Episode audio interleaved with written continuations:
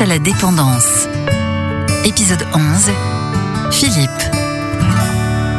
Bonjour à tous et bienvenue dans ce podcast. Aujourd'hui, je vous emmène à la rencontre de Philippe, un passionné de moto, de jardinage et de bricolage. Il vit avec sa femme Sylvie dans le joli petit village de Saint-Martin-de-Coux en Charente-Maritime.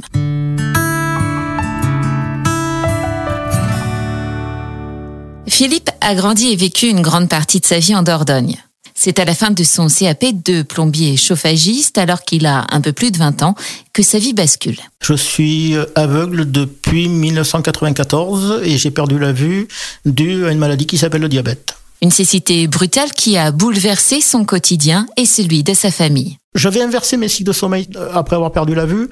Je vivais la nuit, je dormais le jour parce que j'avais plus de repères temporels. J'ai un suivi médical important, j'ai des problèmes de santé autres que le diabète qui sont aussi importants.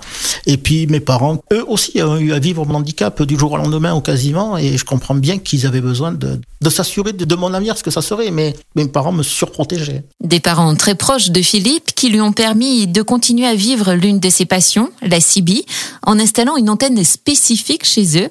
Et c'est grâce à cette CIBI que Philippe a rencontré sa future femme, Sylvie, quelques mois après avoir perdu la vue. Un soir, euh, je me promenais sur la CIBI et j'ai entendu au loin des gens qui discutaient. Donc j'ai attendu un petit peu et puis j'ai demandé si je pouvais parler avec eux. Et de fil en aiguille, la personne que j'entendais le mieux, c'était Sylvie. Et donc euh, on a parlé ce soir-là euh, très longtemps, jusqu'à des 4 heures du matin. Et puis le lendemain, on s'est re-entendu et puis on a commencé à discuter, à se raconter un peu nos vies euh, via ce canal-là. Et on a fini par se rencontrer en toute amitié au départ. Et de l'amitié à l'amour, il y a qu'un pas qu'ils ont franchi il y a 27 ans maintenant. Philippe s'est installé chez Sylvie dans une belle maison de village à quelques kilomètres de Libourne. J'ai gagné énormément d'autonomie en venant ici. J'aime bien créer des choses, me creuser la tête pour arriver à trouver une solution pour faire quelque chose. Créer, bricoler, jardiner, Philippe ne reste jamais inactif et a toujours un projet en tête. Des projets qui voient le jour grâce au soutien de Sylvie. C'est mon homme, c'est ma moitié. Il a besoin de moi énormément, mais j'ai besoin de lui énormément. Il a besoin de moi pour euh, lui préparer son manger, ça c'est sûr. Pour lui faire sa lessive, c'est sûr, mais pour le reste, euh, il n'a pas besoin c'est lui qui fait les volailles, c'est lui qui entretient euh, tout ce qui est entretenir. Euh, quand il y a besoin d'électricité, je lui dis écoute, euh, j'ai un problème électrique, t'inquiète pas, je vais le faire, ok. Mais il faudrait que tu me dises les fils, les quelles couleurs sont. Ben, j'ai ouais, je te dis, bon, ben, je rebranche, tu me dis, c'est bon, ça pète pas, c'est que c'est bien.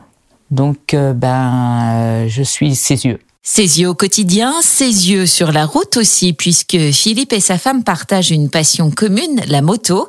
Et même s'il ne peut pas conduire, Philippe est toujours prêt à partir en voyage avec elle. Le handicap n'est pas une fatalité. On peut essayer de pousser les choses. Il n'y a rien de facile, il n'y a rien de gagné, mais euh, essayer de se battre et se dire on peut aller plus loin. Mais il faut qu'on tombe sur les bonnes personnes qui nous aident à pousser les choses. Parce qu'on ne peut pas tout faire tout seul. Je vais essayer de faire une force de mon handicap, le positiver le plus possible, et pas donner l'image du handicapé triste, dépressif, malheureux et pour qui ne rien ne va puisque je me rends compte qu'on est de plus en plus dans une société où les gens se plaignent pour rien du tout. Donc moi j'ai pris de rigoler de moi et de mon handicap. Puis ça devient une force. Parce que j'ai été blessé par rapport à mon handicap et fortement. Certaines personnes peuvent être méchantes. Et quand on apprend à rire de soi, plus rien peut nous toucher. Et c'est cette philosophie qui permet à Philippe et sa famille de toujours aller de l'avant. Face à la dépendance.